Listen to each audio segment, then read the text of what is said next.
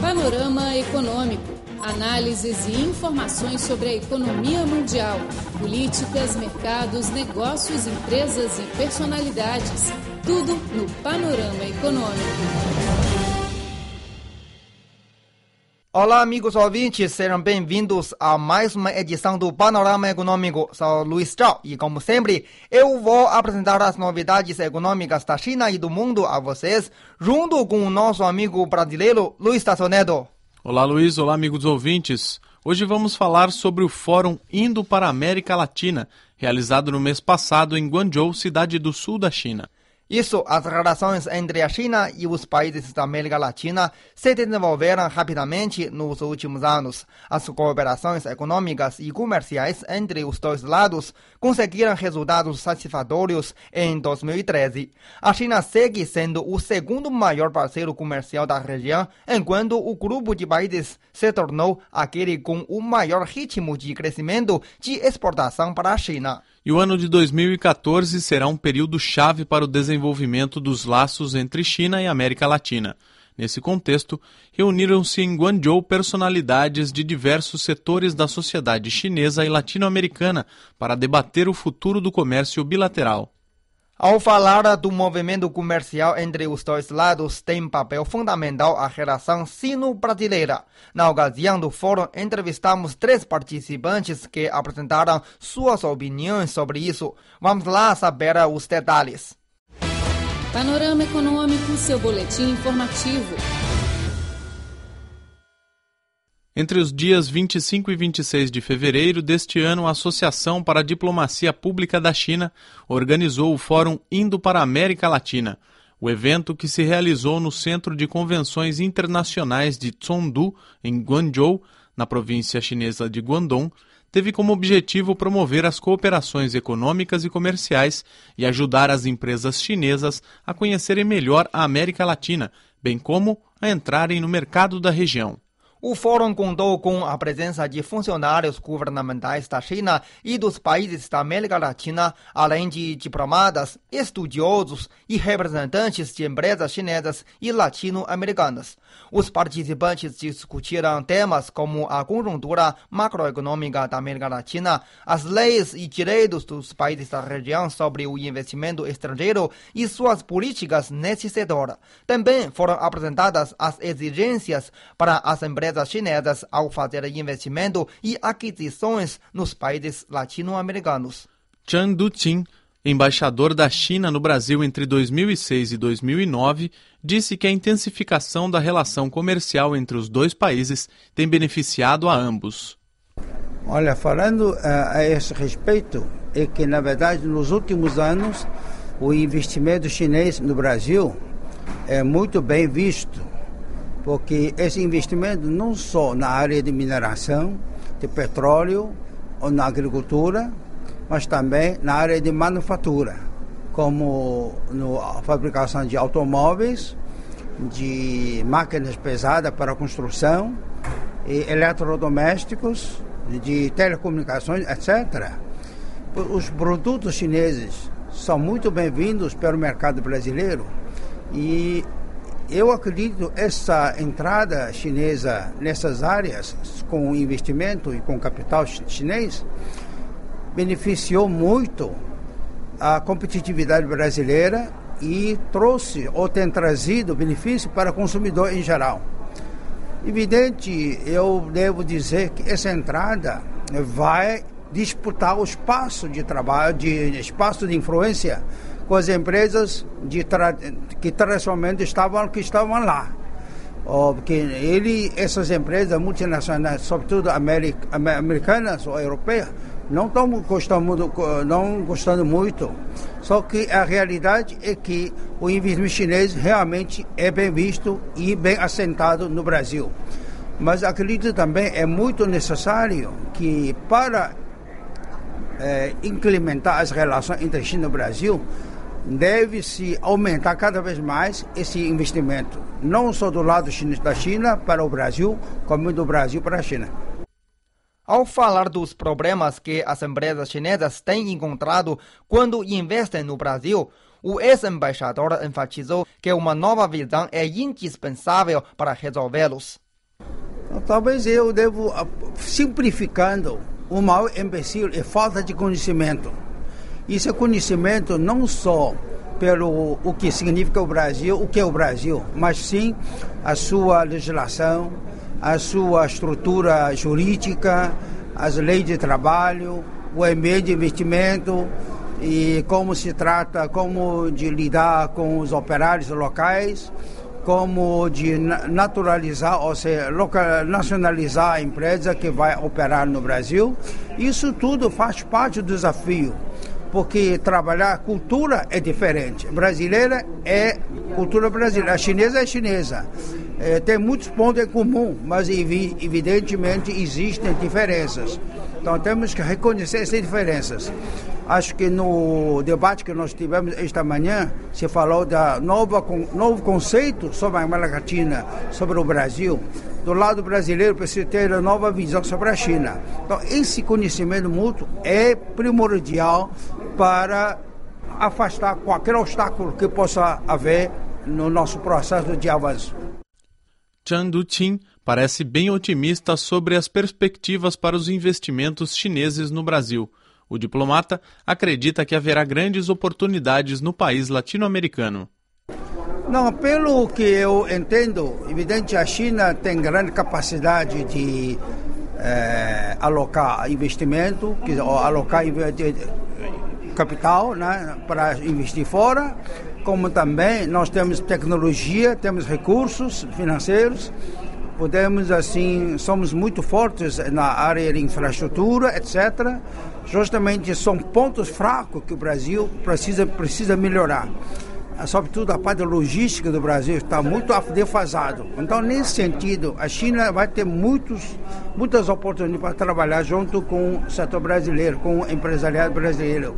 Agora precisa de aumentar esse entrosamento de dois lados para que esse investimento chinês possa entrar com sucesso e com facilidade. Bom, amigo ouvinte, você está acompanhando o panorama econômico. Depois do intervalo, falaremos mais sobre as relações sino-brasileiras. Voltamos já.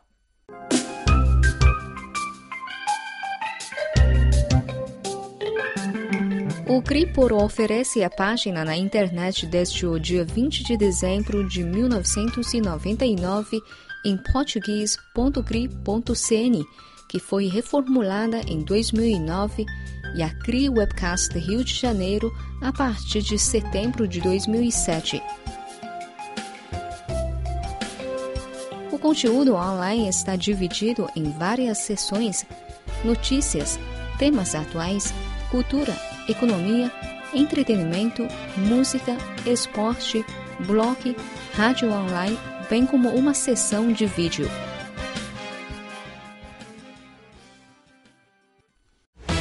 Panorama Econômico, seu boletim informativo. Caro ouvinte, estamos de volta ao Panorama Econômico. Hoje falamos dos investimentos chineses no Brasil, um dos temas mais discutidos no Fórum Indo para a América Latina, realizado em Guangzhou. Na primeira parte, escutamos as palavras do ex-embaixador chinês no Brasil, Chen Duqing, que deu sua opinião sobre a relação comercial bilateral. A seguir, outro participante do fórum, Aili Gadelha, chefe do setor de promoção comercial e investimento da Embaixada do Brasil em Pequim, nos apresenta sua opinião sobre esse aspecto. Primeiro, ele fez uma retrospectiva sobre a trajetória de desenvolvimento dos investimentos chineses no Brasil. Na verdade, a chegada dos investimentos chineses no Brasil são um fenômeno recente. É, até 2009 eram muito poucos os investimentos da China no Brasil. Em 2010 a gente pode dizer que houve um divisor de águas, quando entraram cerca de 13 bilhões de dólares de investimentos chineses no Brasil, sobretudo nos setores de mineração e energia. A partir de 2011 houve uma diversificação desses investimentos e ao invés da busca pelos recursos que caracterizaram o ano anterior, a partir de 2011 o que nós observamos foi uma busca pelo do, mercado doméstico brasileiro. E então é, se verificou uma diversificação desses fluxos de investimento em setores como eletrodomésticos, eletroeletrônicos, veículos e informação e, e tecnologia.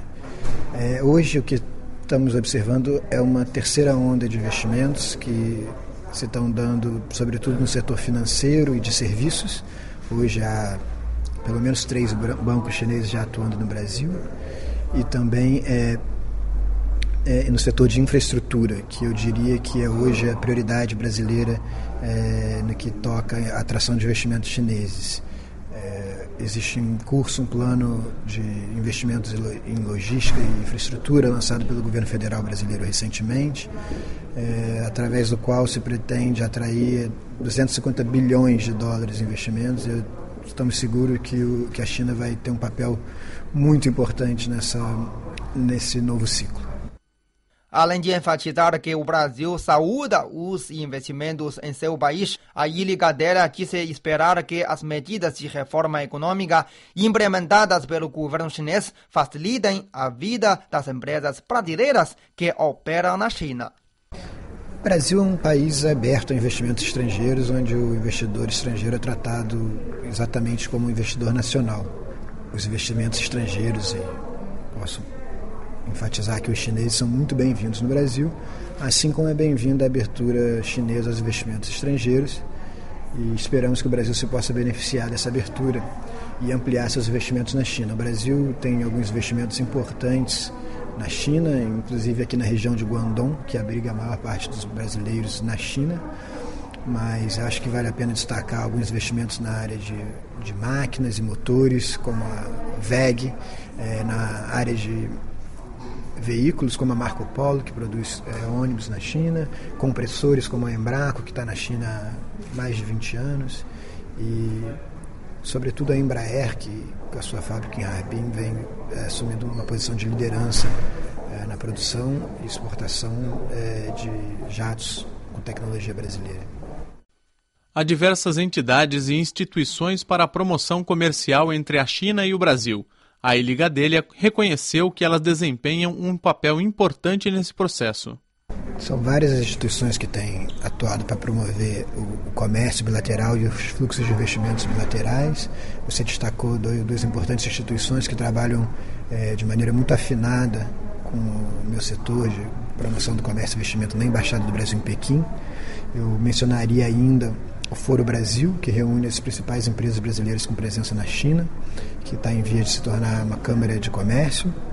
E também os consulados, a rede de consulados brasileiros, é, todas é, todos esses consulados contando com um setor de promoção comercial em Cantão, Hong Kong e Shanghai. Então, cada um com suas atribuições e particularidades, formam um, um time importante para esse grande desafio que é promover as exportações do Brasil para a China e a promoção dos investimentos recíprocos. Além de funcionários governamentais e diplomatas, o Fórum Indo para a América Latina também contou com a presença de representantes das empresas chinesas que operam nos países latino-americanos. BYD é um grande fabricante chinês de veículos que pretende investir 100 milhões de dólares no Brasil este ano para a fabricação de ônibus elétrico. O projeto marcará sua maior presença no exterior. O representante da empresa na região latino-americana, Stanley Tang, nos explica a razão de escolher o Brasil como local para esse investimento. Estamos desenvolvendo o ônibus elétrico. Além da China, o Brasil é o segundo maior mercado para esse produto. Com essa demanda e perspectiva, decidimos lançar esse projeto de investimento no Brasil. Para alcançar melhor resultado de operação no Brasil, Stanley sublinha a importância de seguir a estratégia de adotar talentos locais. Se você pretende se estabelecer em um país estrangeiro, deve respeitar as regras do jogo, que incluem as leis, a cultura e a língua daquele país. Por isso, Dependemos dos talentos locais. Não temos outra opção. Contratamos muitos empregados locais em nossas fábricas em outros países, como no Brasil, México e Colômbia. Já os trabalhadores chineses representam menor parte do nosso contingente. Acho que todas as empresas que queiram investir no exterior devem adotar esta estratégia, senão vai pagar por isso. Bom, caro ouvinte, terminamos assim a reportagem falando sobre o Fórum Indo para a América Latina, realizado em Guangzhou no mês passado. E terminamos também o nosso panorama econômico de hoje. Ficamos por aqui e até a próxima segunda-feira. Um abraço a todos e tchau, tchau.